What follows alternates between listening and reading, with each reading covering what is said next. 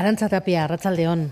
Arrachaldeón Bay. Habrá ley de transición energética y cambio climático en febrero y además con un apoyo amplísimo, el 82% del Parlamento. ¿Satisfecha? Pues sí, la verdad es que se ha trabajado mucho y tengo que agradecer a los grupos parlamentarios la disposición que han tenido a conseguir este acuerdo. Yo creo que todos hemos trabajado desde el realismo, desde intentar buscar una solución, abandonando posiciones maximalistas y tratando de alcanzar este acuerdo que definitivamente pues hoy se ha dado a conocer. Eh, planteamos una ley que era una ley, vamos a decir, para trabajar, para buscar mejoras, para buscar consensos, para conseguir que la transición energética y la lucha contra el cambio climático fuera una transición justa, porque no dejáramos a nadie atrás, porque todo nuestro tejido económico consiguiera continuar y adaptarse a la nueva situación, que no perdiéramos empleos y al mismo tiempo con una ambición suficiente para que todos esos objetivos climáticos de descarbonización y demás se consiguieran como mínimo en el año 2050 y si es posible, tal como aparece en la ley, en el año 2045. Y desde ese punto de vista, desde luego, satisfecha. Ningún partido de la oposición eh, enmendó a la totalidad el proyecto, pero después de la ley de educación y en precampaña sí que ha sorprendido que se haya podido cerrar un acuerdo con EH Bildu que en su momento fue muy crítico con el primer texto que salió del Consejo de Gobierno. Bueno, yo creo que, mm, como decía, era un texto que pretendía ser realista y pretendía buscar esos acuerdos y buscar la forma de conseguir un, un ámbito de trabajo que creo que todos hemos alzado un poco la mira del ámbito electoral y hemos buscado la mejor ley para el futuro de este país. EH Bildu también, bueno, gobierna en muchos municipios donde tenemos proyectos de energías renovables, tanto de carácter eólico como de carácter fotovoltaico que son de una dimensión importante y creo que todos tenemos que trabajar además haciendo partícipes a la ciudadanía, empoderando a la ciudadanía, no solamente que participe desde el punto de vista de emitir alegaciones o emitir opinión, sino participar también, ¿por qué no?, de esos proyectos para mejorar sus vidas, haciendo que realmente esos municipios tengan además medidas compensatorias que les permitan actuar para mejorar la situación de toda su área natural y bueno, todos esos aspectos han quedado recogidos y es importante. Como decía usted, ningún grupo enmendó eh, a la totalidad esta ley e insisto, quiero agradecer esa altura de miras de todos para dejar a un lado la, lucha, vamos a decir, en ese caso, no por el, contra el cambio climático, sino en un ámbito más partidista, buscando la mejor ley para el futuro de este país. Somos un país deficitario energéticamente y a veces reticente a la implantación de nuevas infraestructuras. Tener una ley va ayudar a afrontar este reto, a que las instituciones puedan coordinarse, a que se pueda también, como usted se apuntaba, a escuchar la opinión de los ciudadanos? Sin duda, ese ha sido desde luego desde el primer momento nuestro objetivo y creo que los grupos que apoyan la ley ese es el objetivo que han buscado. Necesitamos más energía renovable de todo tipo, mm, proyectos grandes, proyectos más pequeños, proyectos de autoconsumo comunidades energéticas, todo eso está recogido en la ley, pero también tenemos que dar cauce a proyectos de una mayor dimensión, sean eólicos o fotovoltaicos, tal como decía, teniendo en consideración que nuestra industria desde luego puede verse en peligro si no tiene suficiente energía verde, energía renovable y desde ese punto de vista un nivel de autosuficiencia es imprescindible en nuestro país. Y eso pasa porque implantemos ese tipo de energías y bueno, va a haber una serie de impactos en algunos municipios que hemos tratado de compensar a través del establecimiento de un canon para que esos municipios lo dediquen, tal como decía, a mejoras desde el punto de vista de restauración del, medio ambiente o bien desde el punto de vista de que esa transición justa también haga que esos municipios no queden abandonados y no demos lugar a que el equilibrio territorial se rompa, sino que queremos generar empleo, queremos generar calidad de vida esos ámbitos y desde el punto de vista de desarrollo rural creo que tenemos capacidades para poderlo hacer.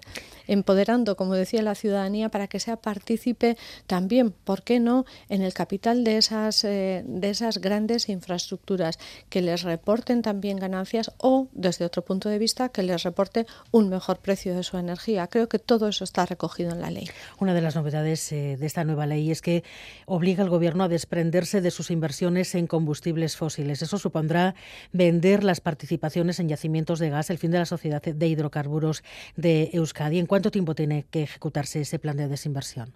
Bueno, ese plan de desinversión lo que dice es que todos los proyectos de exploración, de explotación de combustibles fósiles, así como eh, aquellos aspectos relacionados con la quema de combustibles fósiles, tenemos que hacer un plan de desinversiones y en todo caso eh, terminar antes del año 2030. Creo que tenemos tiempo para hacerlo de forma adecuada, de forma ordenada y también la ley del Estado además nos estaba prohibiendo explorar y explotar gas. Por tanto, bueno, pues eh, viene a a, trabajar todo ese ámbito y a ir sustituyendo lo que es el gas proveniente, por ejemplo, de, medios eh, que son fósiles por biogás o por otro tipo de eh, combustibles que son sintéticos y que desde luego no generan en este momento CO2 o son capaces de capturar CO2 y en definitiva llevarnos a la neutralidad climática. Mm. Todo eso también está recogido en la ley. ¿Y qué pasa con el sector privado? ¿Se prevé incentivar su adaptación? Pues sí, esta ley dijimos desde el principio que lo que pretendíamos era incentivar, no pretendíamos eh, sancionar. Queremos, tenemos un régimen sancionador importante en la ley de administración ambiental, también lo tenemos en la ley de sostenibilidad energética. Hemos implantado ese canon que nos permite trabajar y compensar a las comunidades más cercanas a los proyectos renovables de una cierta dimensión y además decía esa transición justa queremos hacerla buscando una incentivación y abriendo la puerta a que también las propias administraciones forales establezcan una serie de incentivos a diferentes tipos de proyectos de energías verdes o que a las empresas que vayan a establecer bueno, con mayor rapidez la adaptación a, esa neutralidad climática también sean susceptibles de tener unos incentivos. Pero en cualquier caso, siendo muy respetuosos con el ámbito competencial de cada administración, y en este caso es un ámbito foral que las administraciones forales, es decir, nuestras diputaciones, tendrán que trabajar. Estamos hablando de incentivos fiscales o de algún tipo de política fiscal.